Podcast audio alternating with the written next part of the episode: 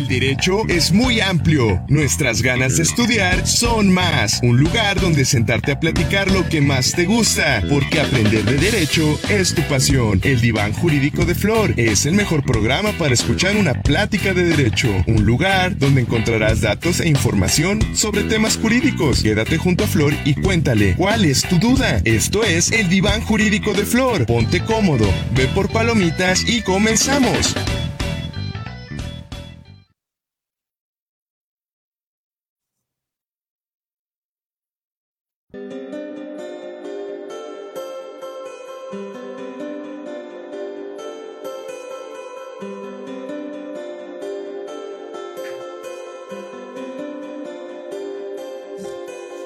Hola, hola, hola, hola, buenas, buenas noches.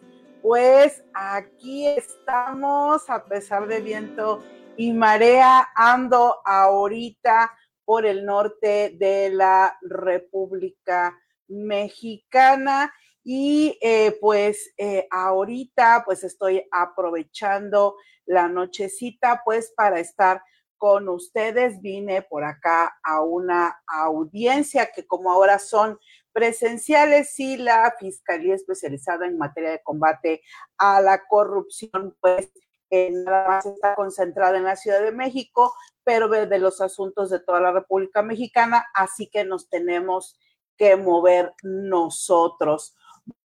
Buenas noches, Gumaro, buenas noches, Claudia, gracias por estar aquí esta nochecita para continuar hablando de este tema interesante que es la audiencia inicial en lo que son las eh, primeras partes que pues nos quedamos en un recordatorio en lo que se unen más personas con nosotros, más eh, integrantes de esta pequeña comunidad que poco a poco va creciendo. Eh, pues hablamos la vez pasada, pues, eh, de que eh, la audiencia inicial, pues, tiene una primera parte que es cómo se lleva a esa persona investigada a que, pues, ya se le realice la imputación. Entonces, ya dijimos que pues la primera, que es la forma más light, es la citación y que pues puede ser por cualquiera de los medios. Hola, Jorge. Montiel Ponce, gracias por estar aquí esta noche acompañándonos. Gregorio Cruz, hola, hola, buenas noches. Erika, qué gusto, gracias por estar aquí. Eh, hola, Gilberto, ¿cómo estamos? Eh, Gabriel, Stephanie Pelcastre, hola, hola. Ay, desde Hidalgo Titlán, qué gusto, qué gusto. Pues les decía que entonces la vez pasada vimos que pues para mandar a llamar al investigado pues puede ser live por comparecencia y que puede ser por cualquier medio. Ya no eh, nos acostumbramos eh, que, que, tenía que haber ciertas formalidades, pues ahora no. Ahora puede ser hasta por WhatsApp, por Telegram, por cualquiera de esos medios. Y también tenemos, este, pues que si no quieren ir, si se les pone ahí difícil la cosa, pues eh, ahora va a ser por eh, orden de comparecencia, si sí se les trae, pero nada más se le entrega ahí al juez, ¿no? Si nada más es de, de agarrarlos y llevarlos, ¿no? Y la orden de aprehensión, que esa sí es más fuerte y obviamente tiene más requerimientos, ya habíamos visto la necesidad de cautela. Hola, buenas noches, Stephanie Pelcastre. Buenas noches. Eh, está, difícil el nombre, este. Es Otikif, lo dije bien. Seshnas, buenas noches. Aura, buenas noches. Citlali. Chablé, buenas noches. Hola, Carla, Rosé de Espinosa, buenas, buenas noches. Y eh, pues nos quedamos en esas tres figuras porque pues eh, a pesar de que se escuchan muy sencillas, pues sí tienen sus detallitos y que pues eh, los vimos, y eso que no vimos tan, tan a detalle cada una de esas figuras, pero las pudimos ver en lo más importante y trascendente. Hola Carla Roset, hola Shani Hanna Ramírez, buenas, buenas noches.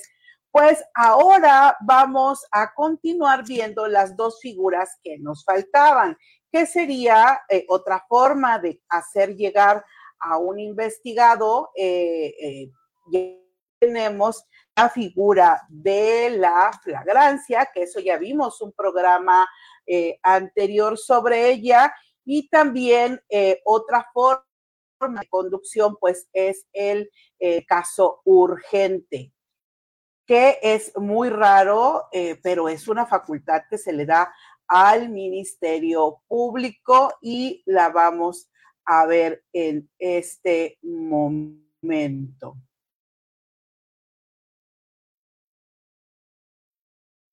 Ok, entonces tenemos con referencia a este tema, vámonos vámonos, vámonos, aquí está. Tenemos que eh, la flagrancia eh, puede tener eh, involucrada, puede haber por ahí también involucrado lo que le llamamos el control preventivo, que también ya ustedes pueden ver ahí en Facebook o en YouTube, pueden buscar que igual tuvimos una platiquita sobre la figura del control preventivo, porque el control preventivo le da la posibilidad a la policía de poder, eh, pues, hacerle un alto parcial a un ciudadano o a un, eh, o a un ciudadano que va en un vehículo o a un ciudadano que va a pie y pues hacerle una inspección. Pero para llegar a ese momento de hacer esa inspección, pues tiene que pasar por dos situaciones, por dos eh, momentos que deben de ser justificados para poder llegar a ese punto. Y tiene que hacerse muy bien ese control preventivo eh, para que si al final resulta que se le cacha con las manos en la masa a la persona, pues proceder entonces a su detención en flagrancia. Entonces, el control preventivo es una posibilidad que tiene la policía para poder hacer inspecciones que van a dar pie posiblemente eh, a, descubrir un delito que se está cometiendo en ese momento y ahora sí eh, poder decir que va a haber flagrancia. Por eso, aquí en este punto, control preventivo y flagrancia los pongo al mismo tiempo, porque uno me va a llevar al otro y también puede ser que no haya control preventivo, de pronto va la policía este, por ahí, eh, por ejemplo, me tocó un asunto, conocer eh, de que iba la policía dando su clásico rondín y de pronto tenemos de que ven a una persona que iba saliendo de una ventana de una casa este, en un segundo piso y pues iba con una mochila, con una pantalla, con, con cosas aquí en los brazos y pues le, le, dicen que alto ahí y eh, sale corriendo la persona, se brinca de la casa y a la hora de caer, pues eh, se quebró la pierna. Entonces, pues hubo una detención en flagrancia. No lo vieron en el momento, si no vieron cuando robó las cosas, lo vieron inmediatamente después que las robó y entonces procedieron a su eh, persecución y detención. Eso sería, por ejemplo, una flagrancia de eh, las que establece el artículo 146, fracción segunda, inciso A, que inmediatamente después de cometer el delito, pues es sorprendido y perseguido material e ininterrumpidamente. Obviamente tenemos la 146, eh, fracción primera, que es las manos en la masa, cuando la detienen exactamente en el momento en que se está cometiendo el delito. Por ejemplo, eh, tomando en cuenta el control preventivo, que pues, eh, que aquí lo tenemos, que tiene sus dos, sus dos grados, el menor y el superior, cuando eh, era una sospecha eh, objetiva, justificada, que hay tesis jurisprudenciales les digo que si quieren ver más a profundidad este tema del control preventivo, que es ese derecho que tiene la policía de inspeccionar a las personas o a los vehículos, pues tiene que haber esa sospecha razonada, objetiva, justificada por conductas inusuales, agresivas, desafiantes eh, o evasivas del sujeto y eso le va a dar pie al policía de acercarse, de limitar que siga avanzando su marcha siga caminando el ciudadano o siga avanzando el vehículo y cuando le esté haciendo ese interrogatorio a dónde va, eh, de dónde viene, entonces eso le da la oportunidad de hacer una revisión externa y si algo ve raro, por ejemplo, que la persona va en un vehículo y eh, le hacen el alto porque hubo una denuncia de robo de un Mazda, por poner un ejemplo, un Mazda blanco, entonces tienen ellos una denuncia previa, hacen ese operativo y entonces empiezan a parar a todos los Mazdas blancos y a la hora de que eh, eh, hablan con esta persona, con este poseedor de este vehículo Mazda blanco para preguntarle a ver y ver si tiene las mismas características del robado, de pronto les llega el hornazo a, marihuana. Y esa sería eh, una eh, justificación para avanzar al grado preventivo superior, que entonces ya hay algo objetivo de esa, eh, de esa primera inspección genérica que les da la opción de hacer una revisión más puntual y específica, porque recuerden que es un acto de investigación, la inspección de vehículos, y eso, eh, si la persona, por ejemplo, en el coche trajera eh, no sé, 10 cigarritos de marihuana, pues eh, ese control preventivo habrá servido para detenerlo por posesión de eh, narcótico, de marihuana. Hola, buenas, buenas noches. Qué bueno que están aquí conmigo acompañándome, que está pasando muy, muy rápido. Gracias, Oscar Javier, José Muñoz, Alex, buenas noches, Alondra, Bahrain, Delia, Isabel, buenas, buenas noches. No puedo dejar de saludar. Disculpen, disculpen, pero eh, continuamos.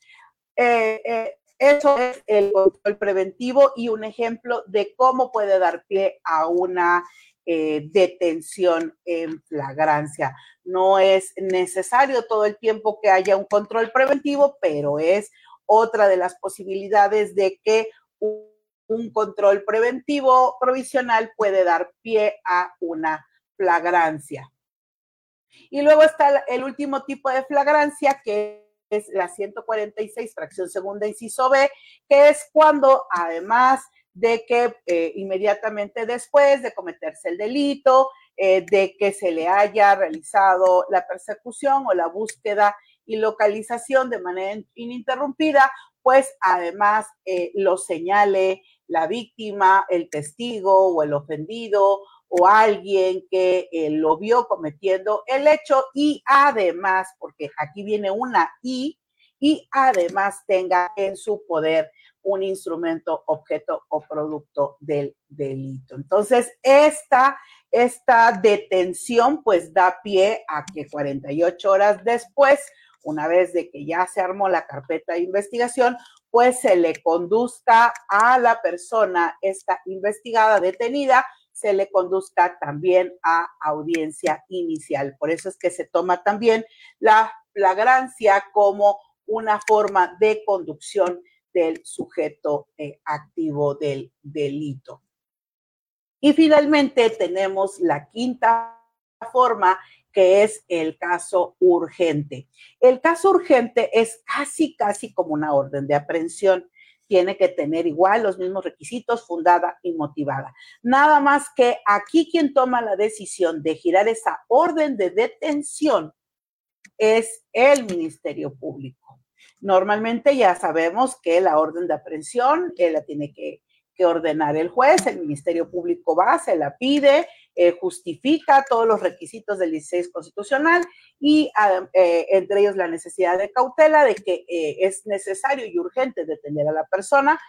Y aquí, en el caso urgente, es el Ministerio Público quien toma esa decisión de detener a la persona y él es el que decide si esa detención es necesaria o no.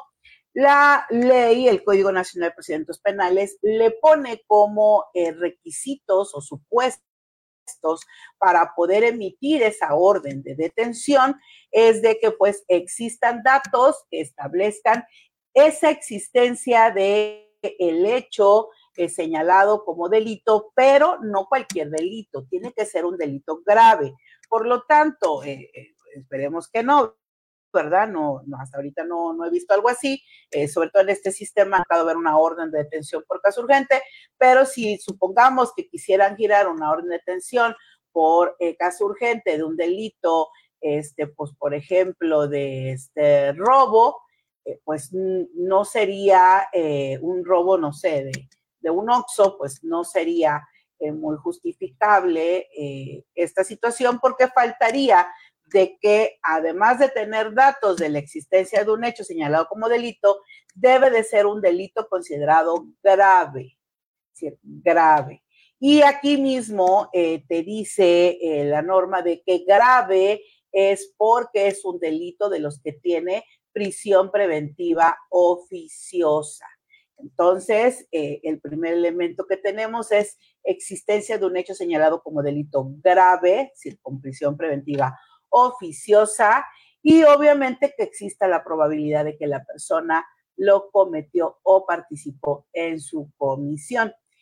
Luego, el segundo supuesto es que exista un riesgo fundado de que el imputado pueda sustraerse de la acción de la justicia y ya no es válido esos eh, esos criterios que había antes de que con un boletito de autobús o con la clásica maletita que decían, ah, es que se quería huir, mira, aquí está la maletita y el boleto.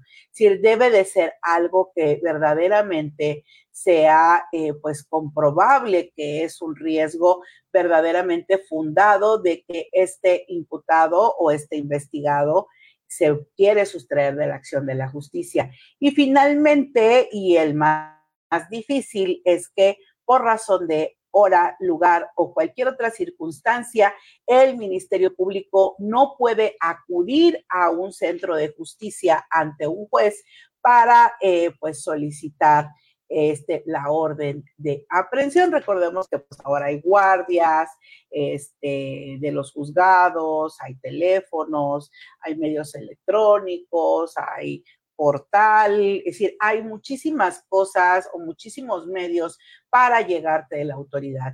En el viejo sistema era un poquito más, eh, pues relativamente más fácil hacerlo. A mí me tocó eh, ver uno, si la, eh, se, se, se, los, se dieron estos tres supuestos y se emitió la orden de detención por caso urgente eh, porque en aquellos tiempos, le estaré hablando todavía del 2015, pues no había eh, guardias definidas, no había ahí un teléfono pegado en las puertas del juzgado, obviamente hacíamos inspección de que se acudió, se tocó y que no había nadie, eh, es decir, había otras formas de hacerlo, ¿no? Y eso se lo estoy hablando más en el, en el fuero común. Acá en el, en el federal yo creo que sería aún más difícil porque siempre han habido guardias y además buena comunicación entre el Ministerio Público Federal y los centros de justicia. Pero finalmente es una posibilidad que la ley brinda porque pues puede ser que no haya juzgado, sea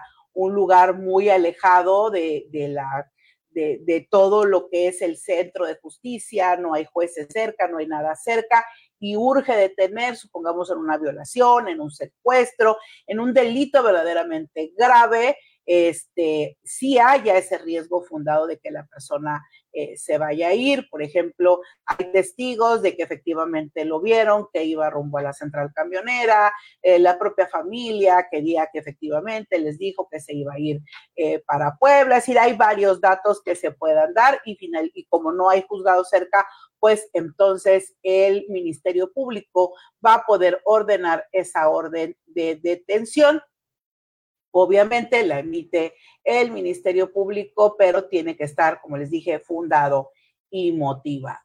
Y con esto entonces terminamos los medios de conducción hacia la audiencia inicial. Así es como puede llegar eh, una persona a, audiencia inicial, un investigado, con orden de, con una comparecencia, eh, con una citación, con una orden de comparecencia, orden de aprehensión, este, flagrancia y finalmente eh, una orden de, de, de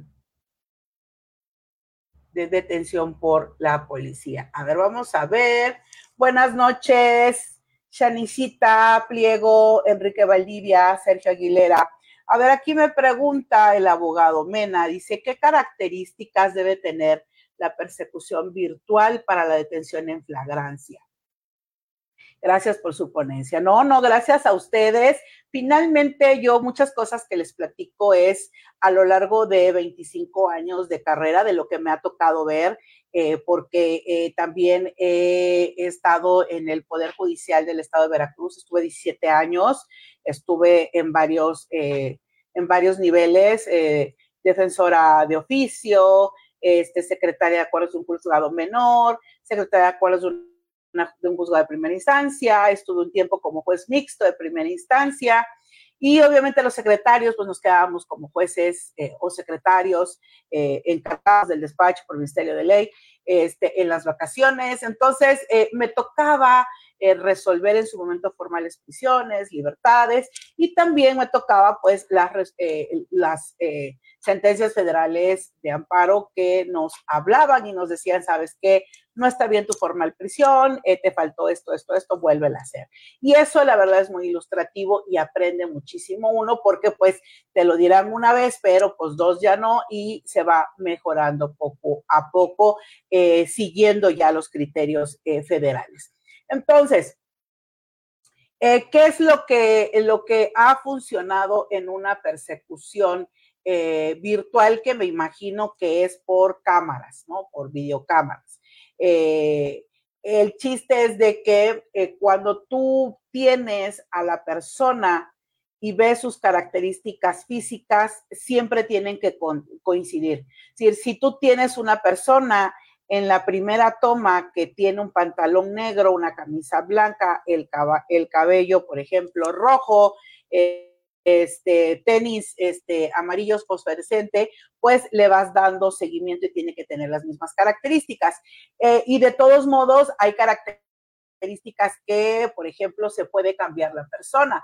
Hay imputados que, por ejemplo, han tratado de evadir quitándose la camisa eh, o quitándose alguna cosa, pero si tú tienes alguna otra que hace que tú digas, ese sigue siendo el mismo, o tienes, por ejemplo, una cámara que va poniéndolo por detrás, pero tienes una cámara por enfrente que te va dando también esa perspectiva de frente y te da alguna otra característica física, este, y tú puedes decir, ¿sabes qué? No se pudo haber ido por otro lado, esta cámara da hacia tal punto y haces una explicación bien de eh, los, los eh, tramos que caminó y que eh, la persona que entra por determinado punto y sale por el otro tiene que ser la misma, este, pues va a ser factible y posible considerar que sí sea la misma persona. Además, si también hubo persecución a pie, pues se va a corroborar la cámara con, o decir, la videograbación con lo que dice el policía que también andaba a pie y va a dar ciertas características, porque igual él lo tuvo a la vista, que va a coincidir con el video. Finalmente, eh, todos son indicios que se deben de eh, adminicular uno con otro para que finalmente dé pie a que se tenga eh, el valor preponderante de dicha videograbación. Tanto una se corrobora con la otra, como igual esta, es decir, la persecución física se corrobora con la virtual. Finalmente, son un equipo, eh, nada más de que hay una persona a pie y hay una persona por la por eh, videocámara y entonces ambas se van a correlacionar sus dichos, nada más que uno está grabado y es más factible y se tiene, es imperecedero porque ahí está la grabación y el otro pues es eh, porque lo tuvo pues más, eh, un poco más cerca, pero obviamente es más fidedigno cuando está pues videograbado. Buenas noches, eh, Ley Ávila, no, gracias a ti, ¿no? El honor me lo hacen ustedes a mí, el que estén esta noche. A ver, dice, eh, es obligatorio respetar el orden del 141. Vamos a ver el 141 que nos dice. Espérenme, ahorita lo pongo en pantalla, el 141 del Código Nacional.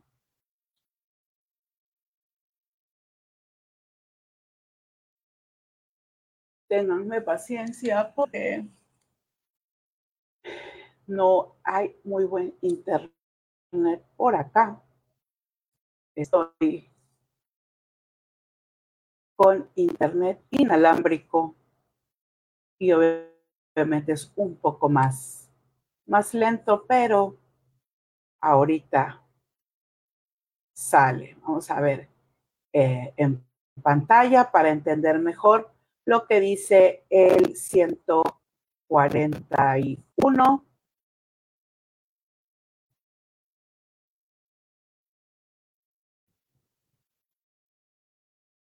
Está, a ver. Vamos a compartir esta pantalla. Ya está.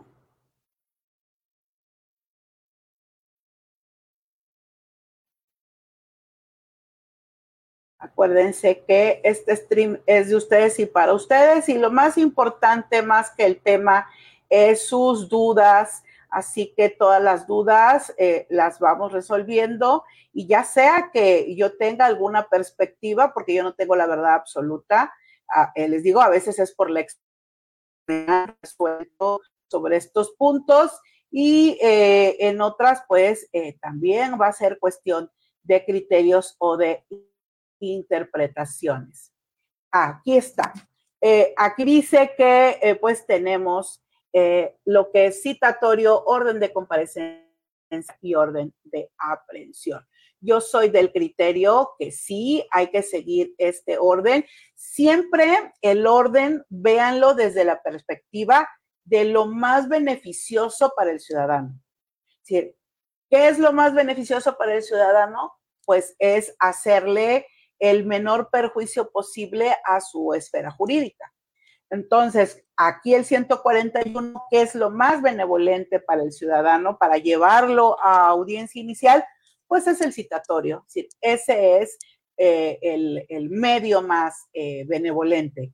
Ya de ahí, pues, ya, eh, si ya no quiere hacer caso de ir voluntariamente, pues se le apercibe que si no, el Ministerio Público va a tener la posibilidad de que, pues, la orden de comparecencia, que es la fuerza pública, para que, órale, ¿no? No, no justificaste porque no viniste, ahora que vaya la policía por ti y te traiga aquí para que eh, si no veniste tú solito, pues ahora te traen, pero no pasa a mayores, pero finalmente la orden de aprehensión ya es la más, más fuerte, ya ahí sí este, te traen y pues te sigues quedando bajo el imperio de, el, del juzgado, que fue el que, el que la y ya pues se tendrían que ver medidas cautelares y otras cosas, pero sí, tiene que verse esa, esa visión e iguales las medidas cautelares, siempre se debe de ver la más benevolente y las más eh, duras o las más eh, que afectan a la persona investigada o persona en su momento imputada, pues ahora esa es la que se va a tomar en cuenta hasta, hasta el final.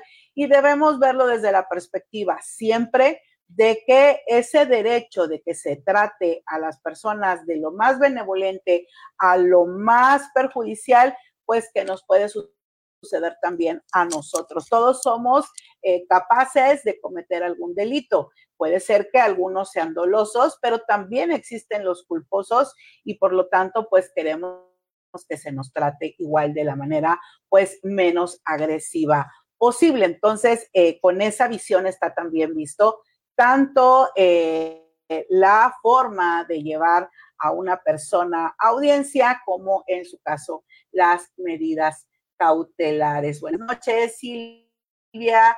Buenas noches, JMSM. Buenas noches. Ah, desde Córdoba.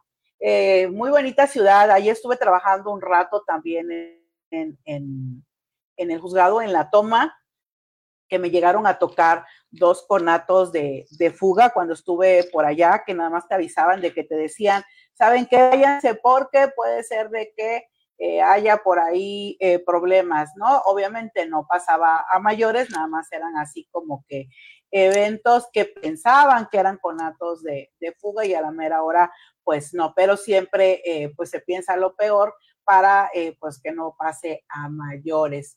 Em, dice buenas noches, Antonio, Miss Ronaldinho, buenas noches. Em, Daniela Nibón dice asalto a mano armada se podría clasificar como delito grave.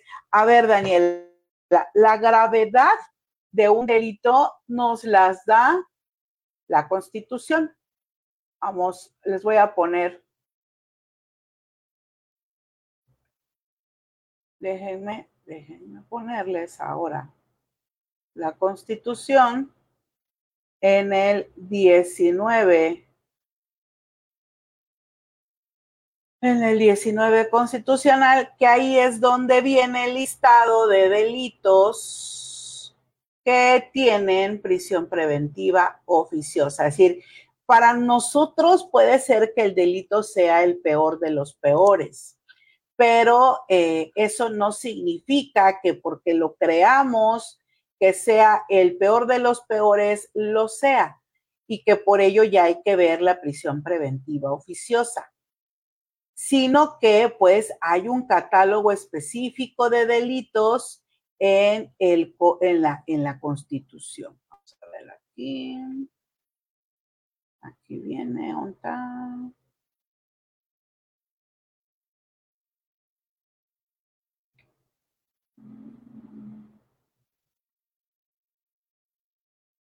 Aquí está. Voy a ampliarlo más para que se vea mejor.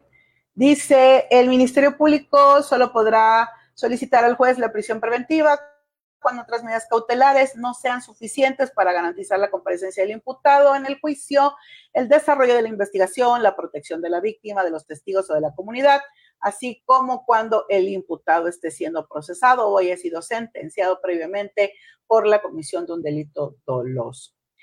Luego dice, el juez ordenará la prisión preventiva oficiosamente en los casos de abuso o violencia sexual contra menores, delincuencia organizada, homicidio doloso, feminicidio, violación, secuestro, trata de personas, robo de casa habitación, uso de programas sociales con fines electorales, corrupción tratándose de delitos de enriquecimiento ilícito y ejercicio abusivo de funciones, robo al transporte, de carga en cualquiera de sus modalidades, delitos en materia de hidrocarburos petrolíficos o petroquímicos, delitos en materia de desaparición forzada de personas y desaparición cometida por particulares, delitos cometidos con medios violentos como armas y explosivos, delitos en materia de fuego, de materia de armas de fuego y explosivos de uso exclusivo del ejército, la armada y la fuerza aérea, así como los delitos graves que determine la ley y en contra de la seguridad de la nación, el libre desarrollo de la personalidad y de la salud. Esos serían, pues, los eh, delitos por los cuales, pues, eh, se, eh, se tendría que ver la prisión preventiva oficiosa y que, pues, están establecidos, que ya ven que hay por ahí de que si debe de prevalecer o no la prisión preventiva oficiosa y pues obviamente ha sido un tema pues eh, muy acalorado que pues no nos vamos a meter mucho en ello porque pues eso da pie como para también irnos una hora eh, para hablar sobre esto, ya que pues hay criterios internacionales que dicen que pues no debería de existir la prisión preventiva oficiosa, pero también pues se tiene de que pues hay delitos igual muy, muy, muy eh, graves, por ejemplo, el secuestro que pues dices, híjole, ¿cómo no va a ser prisión preventiva oficiosa. ¿Cómo se le puede dar algo light a una persona que secuestró a otra? Entonces ahí habría que, eh, eh, les digo, ahí sería ya una cuestión ya de eh, dar múltiples opiniones. Buenas noches, Malú. Buenas noches, Mica. Balan. A ver, dice, el delito del robo de armas exclusivas del ejército en posesión de un civil autorizado también se adentra al tema. Hmm. A ver, se supone que el civil tiene derecho a tener el arma, si está autorizado, tiene un permiso, pero le roban el arma. Pues quien lo roba, pues ahí habría que ver, pero el civil que tenía la autorización, pues mientras que tú tengas autorizado, por ejemplo, una concesión, un permiso, algo que te dé el derecho de tener un arma, pues no tienes ningún problema. Es decir, tú estás legal. Eh, que, no hay eh, autorizaciones de armas exclusivas del ejército, a menos que sean en ciertas circunstancias que no soy experta en el delito de armas, habría que, eso, eso me da que podríamos traer como invitado a alguien que nos hable sobre este delito de armas exclusivas del ejército para que él nos pudiera explicar o ella eh, nos pudiera explicar qué onda con este tipo de situaciones, pero eh, así eh, de esta primera parte de civil autorizado, si el civil está autorizado, él no tiene problemas. Tiene una autorización, un permiso. Este, puede ser, por ejemplo, que sea el transportista que tiene que llevar una caja de 50 armas a la policía y por eso él tiene 50 armas. Tiene un permiso, tiene una carta aporte que le da la autorización de transitar del punto A al punto B con esas armas y en el Inter le roban las armas. Este, ahí eh, habría que ver si eh, el robo de armas se podría considerar, pero yo pienso que eh, aquí es más bien el realizar un delito con medios violentos como armas. Pero también aquí te dice delitos en materia de armas de fuego y, eh, y explosivos. Habría que ver la ley de armas de fuegos y explosivos para saber si el robo de este tipo de armas, pues, eh, está como un delito eh, grave, ¿no? O si es un delito dentro de eh, el capítulo de aquí de esta ley específica. Pero está bueno, este, qué bueno que lo preguntaste es para que pues traiga yo un invitado. Quiero traer invitado o invitada con referencia a drogas, eh, sobre todo ahorita que está muy de moda el fentanilo, para que vean lo peligroso y terrible que es el fentanilo. Quiero traer también invitado con referencia a cadena de custodia. Quiero traer invitados sobre derecho administrativo. Entonces, hay muchos invitados cocinándose y esta pregunta pues me da la idea de traer a alguien experto en lo que es la ley de armas y explosivos y sobre el manejo de armas. Gracias, Andrea, por estar aquí presente. Hola, Marcelo, qué bueno que estás aquí, Mendoza. Hola, eh, Mica, qué bueno, qué bueno, pero de todos modos podemos siempre, siempre eh, rascarle otro poco más a este tipo de temas. Eh, va a estar súper eh, interesante conocer un, poco más sobre esta ley de armas y porque ya ven que hay muchos temas que se relacionan entre sí. Hola, Karina Rea, buenas noches.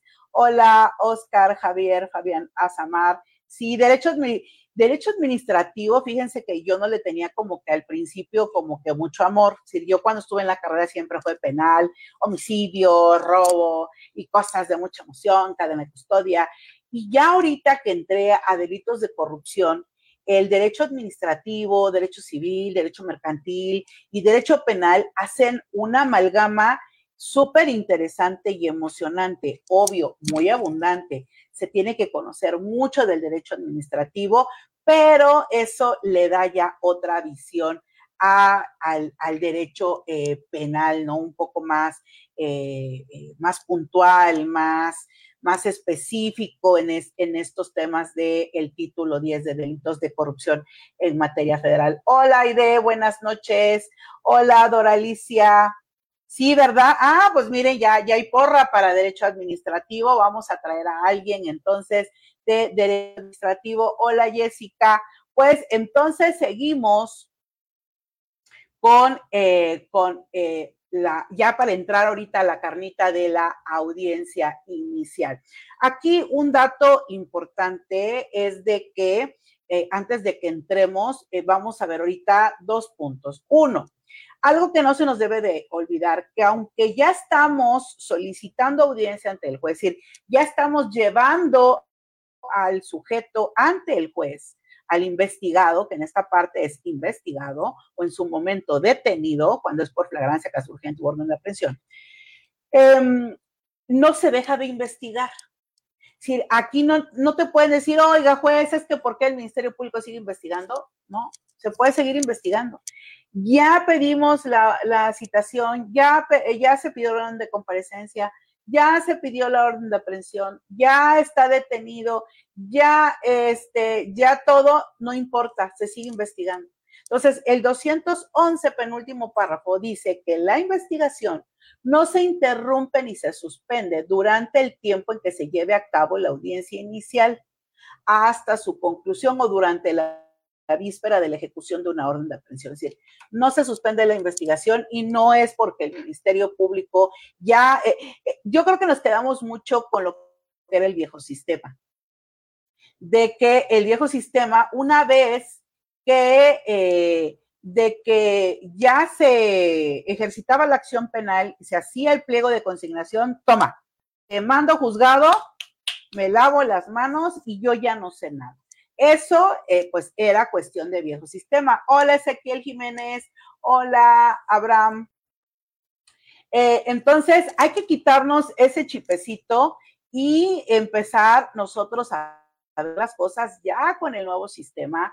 Eh, todavía lo sigo diciendo nuevo porque pues no, lo, no, no tenemos tanta historia con él, es muy poquitito, eh, pero ya yo creo que es el tiempo suficiente para que pues ya le cambiemos eh, un poco ese chipecito y entonces empecemos a ver que en este sistema acusatorio la investigación no para. Decir, no importa que ya eh, se haya hecho lo que se haya hecho, el Ministerio Público puede seguir pidiendo datos, actos de investigación y esto pues además está bien establecido en el 211 del Código eh, Nacional de Procedimientos Penales.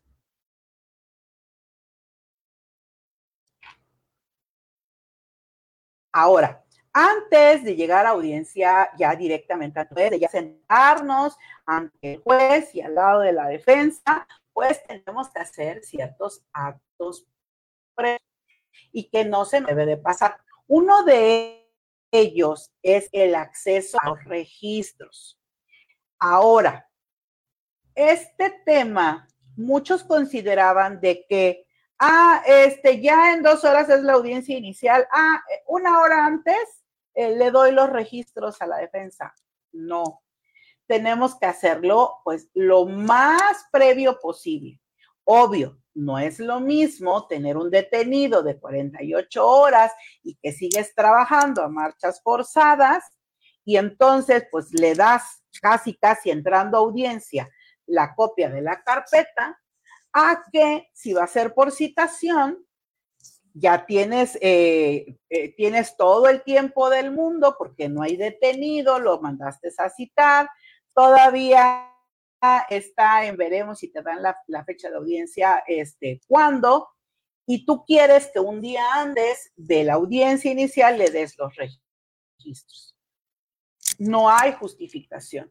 Entonces, mi recomendación siempre es, pues si ya sabes que te vas a ir a audiencia inicial o ya la pediste, pues ya dale copia de los registros y ya dale el acceso a la carpeta, copia de los registros y te evitas que al rato te estén difiere y difiere la audiencia porque la defensa, pues con toda razón va a decir, su señoría, eh, le indico que la fiscalía este, no me dio los registros a tiempo y son cinco tomos y ya este, no, no he tenido tiempo para una debida defensa y ello pues le violenta sus derechos al imputado y de acuerdo al principio y deber de lealtad del Ministerio Público ya sabía y bla, bla, bla. Y entonces, además de que eh, te ponen en mal, de que, oye, ¿cómo le estás dando si ya sabías desde cuándo que tenías fecha de audiencia?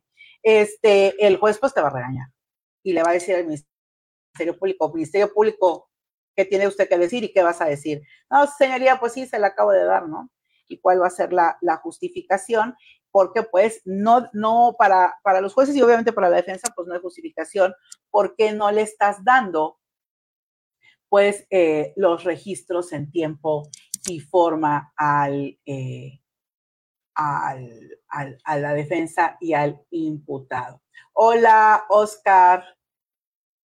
Em, así que, recomendación, pues eh, hablar con tiempo sobre estos registros, dárselos de una vez, no pasa nada, aquí no debemos de ver eh, si ya sabemos que el imputado o, el investigado Pedro Pérez es el, que ya estamos llevando, conduciendo audiencia por meditación, ya hay que darle la carpeta, si ya se va a enterar de todos modos en audiencia, pues ya de una vez que tenga sus copias para cuando lleguemos a audiencia ya podamos imputar sin ningún problema.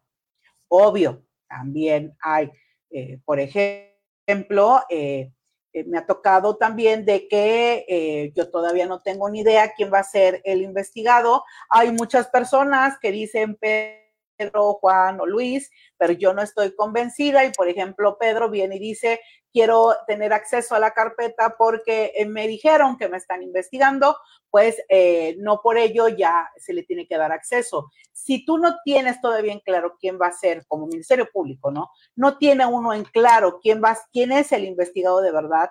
Este, no se sabe todavía bien cuál es la línea de investigación que se va a seguir. Entonces, mientras que no se le haya hecho un, este, mm, un acto que eh, le cause molestia, y tampoco se le ha mandado a citar, no tiene la calidad todavía de investigado o imputado. Y por lo tanto se le puede negar el acceso a la carpeta y negar eh, eh, las copias. Y ya existen criterios en, varias tesis jurisprudenciales de la Suprema Corte que refieren que mientras que no haya acto de molestia ni tampoco se le haya mandado a declarar, no se tiene la obligación ni de darle acceso a la carpeta ni de darle copias, porque el que uno pida datos sobre muchas personas, pidas informes aquí y allá, eh, no significa un acto de molestia, simplemente se está investigando, porque imagínense si de pronto uno empieza a investigar varias cuestiones, este, varios nombres, y todos ellos quieren comparecer cuando, cuando ni siquiera, cuando puede ser que sean testigos, pero uno quiere saber datos de ese testigo, por ejemplo, para ubicarlo, para poderlo citar, para que declare como testigo y al rato él quiere copia de la carpeta porque se le mandó a citar, pues sería este, pues terrible. Es decir, tendríamos la información con todo mundo, con todos los testigos. Imagínense, son 20 testigos y a los 20 les tendré yo que dar copia de la carpeta nada más porque mandé a ubicarlos y localizarlos para poderlos entrevistar. Pues obviamente no. Entonces, con esa visión, si todavía no se sabe quién es verdaderamente el que participó en un hecho con eh, apariencia de delito, pues no se está obligado a darle copias de la carpeta ni acceso a la misma. Pero si yo ya hasta pedí fecha y hora de audiencia inicial, si ya pedí la citación para audiencia, pues sí, es mi obligación darle con tiempo y en forma, pues copia de los registros para, eh, pues para que pueda él pues realizar una correcta defensa. Ahora continuamos. Ya ven, por eso tenemos que hacer en tres partes. Esto porque sí es bastante eh, tardadito. Ahora vamos a entrar ya a las partes de lo que es la audiencia inicial. Eh, lo vamos a ver en dos partes. Y hoy vamos a ver una, yo creo que vamos a ver hasta la imputación y en la última y tercera parte vamos a ver ya lo que es eh, la declaración, la solicitud de vinculación y lo que son medidas cautelares. Ahora, eh, cuando uno llega ante el juez, pues obviamente de un lado está la fiscalía, eh, y del otro lado está la defensa con el investigado, del lado de, fiscalía eh, puede estar también la víctima o su asesor jurídico. Eh, cuando uno llega, lo que hace eh, el auxiliar de sala es de que nos, nos da una hojita donde tenemos que poner todos nuestros datos y ahí tenemos que poner todo, todo, todo, todo, todo y este, el nombre, teléfono, correo electrónico, si autorizas tu correo electrónico para notificaciones, puedes autorizar hasta tu teléfono también, eh, das todos los pormenores que requiere el juzgado, tu número de identificación em, y eh, ya que llenaste ese registro, eh, ya se lo entregas al auxiliar de sala y normalmente te dicen que llegues al centro de justicia con 45 minutos a una hora previa por todo eso. Para entrar a los centros de justicia luego es un cohete, porque pues entras a un filtro, te anotas, eh, te pasan este escáner, eh, pasas por tus cosas, pasas por una, eh, por otro escáner de las que tienen esas cositas que van avanzando y este, ya luego pasas a otro filtro eh, antes de entrar a la sala y otra vez te vuelven a checar y te vuelven a revisar. obviamente depende del centro de justicia, pero por ejemplo, me han tocado centros de justicia en la Ciudad de México, ya he ido al norte, al sur y al oriente y pasas esos doble filtros. Eh, me ha tocado, por ejemplo, el altiplano, en ese nada más pasas el primer filtro. Y ahorita, eh, en, acá en donde ando, ya me tocó igual que es un solo filtro, pero por eso de todos modos hay que llegar con tiempo. Eh, ya que estás entonces en la sala, ya que te identificaste con todos tus datos, llenaste tu hojita, eh, pues ya eh, te sientas, te acomodas y esperas a que ya llegue la hora. Eh, siempre se intenta empezar súper, súper puntual y el auxiliar de sala da ciertas recomendaciones, te indica que pues debes de guardar la compostura, de que no no debes de realizar ningún tipo de grabación, es decir, te dan todas las recomendaciones de comportamiento en una sala de audiencia ya que dio todas esas recomendaciones, eh, eh, te piden que te pares, eh, que te pongas de pie porque va a entrar el ciudadano juez. Te paras y entra el ciudadano juez y pues ya él es el que comienza a preguntar, por ejemplo, de que si hay medios noticiosos en la sala de audiencias, ya el auxiliar tendrá que decir sí o no, si hay o no hay. También le pregunta de que la hora, si se empezó a tiempo, eh, si la auxiliar dice que sí, pues no hay ningún problema. Si le dice que no, el juez pregunta los motivos para que queden grabados en ese momento por qué no se empezó en tiempo y en forma. Y ya cualquier cosa, pues ya el juez indica que está justificado. Ya eh, de ahí lo que eh, se procede el juez es a solicitar que todos los que estamos presentes nos identifiquemos. Y ya entonces eh, pues empiezan siempre por el Ministerio Público y ya uno pues eh, indica eh, buenos días, eh, su señoría, buenos días a todos los presentes. comparece la licenciada Blanca Flor Ramón Peralta, agente del Ministerio Público adscrito a la Fiscalía Especializada en materia de combate a la corrupción con datos ya proporcionados previamente al auxiliar de sala y ya si te acompaña alguien, pues se le cede el uso de la voz a los demás compañeros ministerios públicos. Ya después de que nos presentamos los ministerios públicos, se procede a presentar la, eh, la defensa. Obviamente tiene que dar, ah, no es cierto, es primero la, víctima. Tiene que estar este, la víctima o su eh, asesor jurídico. Y ahora sí, ya después va eh, la defensa y el, el investigado eh, tanto el asesor jurídico como el defensor tienen que dar su cédula eh, profesional. Y en ese momento pregunta el juez al auxiliar de sala si eh, ya revisó las cédulas profesionales y si corresponden y ya el auxiliar de sala indica que sí, que ya las revisó y ya dice la, este, la cédula profesional del asesor jurídico, fulanito de tal, al ser revisada en la, en la este, página de internet de, eh, de profesiones, sí eh, está validada como licenciado en Derecho, eh, también en del defensor y también en muchos centros de justicia piden mucho un número de registro que eh, se realiza cuando eh, te das de alta como defensor o como abogado eh, ante el centro de justicia y lleva un numerito también de seguimiento y ese numerito se lo tienes que dar al juez.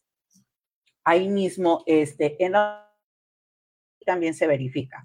Eh, me acabo de tocar una audiencia donde la asesora jurídica no tenía ese numerito eh, de registro ante el centro de justicia o ante el, el, Poder Judicial de la Federación y le ordenó el juez que en determinado tiempo ella tenía que acudir al centro de justicia y hacer el trámite correspondiente para obtenerlo.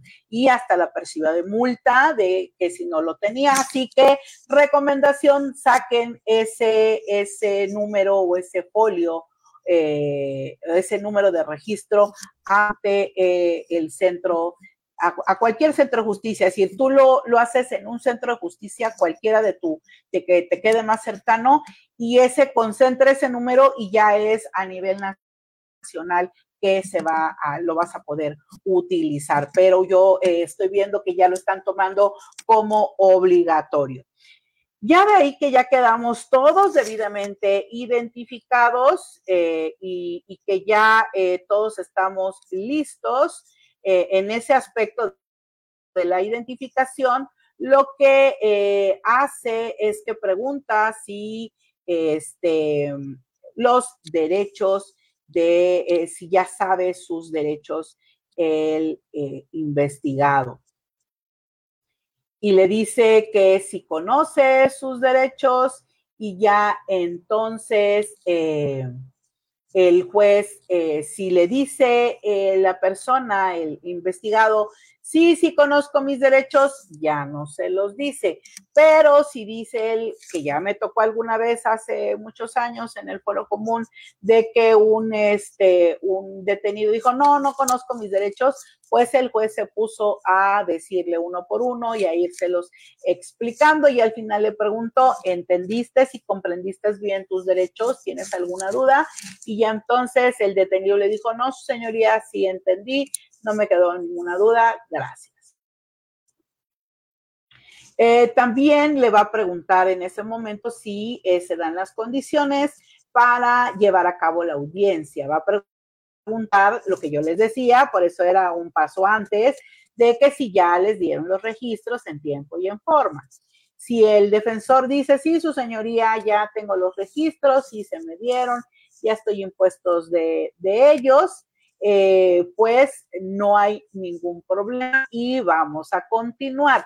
Si el, el, defensor llegase a decir, no, su señoría, me acabo de dar los registros y no he podido imponerme bien de ellos, pueden suceder dos cosas, porque ambas me han tocado. Hay jueces que dicen, a ver, mire, este, por ejemplo, es con detenido, pues no te puedo dar más que un receso, este, porque pues son las 48 horas, este, pues a qué horas te las iban a dar.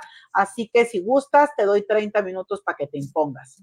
Eh, y me ha tocado, eh, por ejemplo, eh, que se le cita para audiencia, pero como se sigue trabajando la carpeta, se siguen incorporando más datos de prueba y dos, tres días antes se le termina de dar lo último que ha llegado y el abogado se queja de que pues llegó, eran como mil hojas y que él no está listo para la audiencia porque dos días antes de la audiencia le acaban de dar esas mil hojas y que pues no, él no puede ah, defender bien a, a, su cliente porque este, pues no tuvo tiempo en dos días de chutarse mil hojas y eh, el juez ha diferido. Así que hay de todo, todo depende del criterio del, del juez. Y eh, igual me han tocado de que eh, la defensa luego pide datos de prueba dos días antes eh, no te da tiempo de desahogarlo o se las niegas y llega el día de la audiencia y dice su señoría, pedí eh, datos de prueba y no me los acordó o me los acordó y no han llegado. Y hay dos criterios. Hay jueces que dicen que se difiere la audiencia porque es importante que se le desahogue ese dato de prueba que pidió la defensa y que no se puede llevar a cabo la audiencia. Y me ha tocado exactamente el mismo caso, pero el criterio del juez es de que finalmente tiene toda la complementaria, va a tener el término constitucional, ya sea de tres o seis días, y eh, en su caso, si se llega a vincular, pues va a tener el término de hasta seis meses, así que eh, por un dato de prueba no se va a parar la audiencia inicial y que el show debe de continuar. Así que pues todo depende finalmente de los criterios de los jueces pero en lo general, pues la mayoría, si algo dice la defensa que le falta y que no puede llevar a cabo bien su eh, función de defensor, pues lo que hacen es diferir la audiencia. Indican que no eh, se dan las condiciones y que por lo tanto no pueden seguir con la misma. Dios santo, pues en esta primera parte de estos eh, dos tópicos más, esta eh, iniciación de la audiencia inicial, se nos fue la hora. Eh, yo creo que para la que sigue, la tercera parte sí nos va a dar tiempo. No sé si tengan alguna, alguna pregunta, este, y con todo gusto para que ya terminemos. La idea es de que sea de una hora. Yo creo que más tiempo es muy cansado, pues imagínense de 10 a 11 de la noche. Este, Hola Enrique, gracias por estar aquí, por haberte chutado esta hora. Gracias Julio César Cedillo y gracias Claudia. Qué bueno que te gustó, qué bueno que te ha sido sencillo. Esa es la idea idea jurídico de Flor de que sea un espacio donde eh, pues se enamoren del derecho como yo estoy enamorada de y sobre todo del derecho eh, penal y que he empezado a querer llamar al derecho administrativo eh, y al derecho civil, mercantil, que pues junto con el derecho penal pues se hacen grandes, grandes descubrimientos. Pues si no tienen ninguna eh, pregunta, yo creo que lo dejamos aquí, hasta aquí el día de hoy, para que además no se pierdan, los invito desde ahorita para el... Eh, bueno, es que si el siguiente miércoles sí tengo invitado, la idea es que sí, ya lo ando yo cocinando. Eh, pero si no, el siguiente miércoles terminaríamos con la audiencia inicial y si no, habría invitado sorpresa, eh, que ando por ahí eh, convenciéndolo para que participe el siguiente miércoles con el tema de cadena de custodia. Así que cualquiera de los dos temas va a estar interesante. Ya terminaríamos con ya la audiencia inicial para el siguiente miércoles o empezaríamos o veríamos el tema de cadena de custodia. Pues les agradezco muchísimo, muchísimo su presencia. Gracias, Alex. Gracias, Antonio. Gracias, eh, Enrique, por haber estado esta noche.